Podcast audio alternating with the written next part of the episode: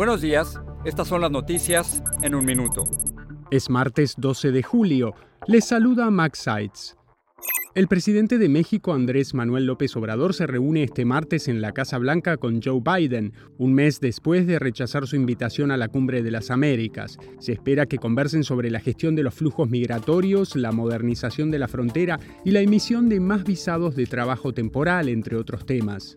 El comité que investiga el asalto al Capitolio reanuda este martes sus audiencias y en esta ocasión examinará las pruebas sobre el supuesto vínculo de Donald Trump con grupos de extrema derecha para que le ayudaran a impedir que el colegio electoral certificara el triunfo de Joe Biden en las elecciones de 2020.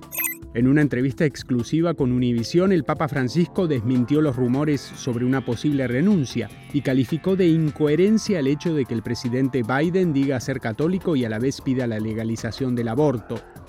Joe Biden presentó la imagen más nítida del pasado del universo, captada por el telescopio espacial James Webb, donde se ven galaxias 600 millones de años después del Big Bang. Más información en nuestras redes sociales y univisionoticias.com.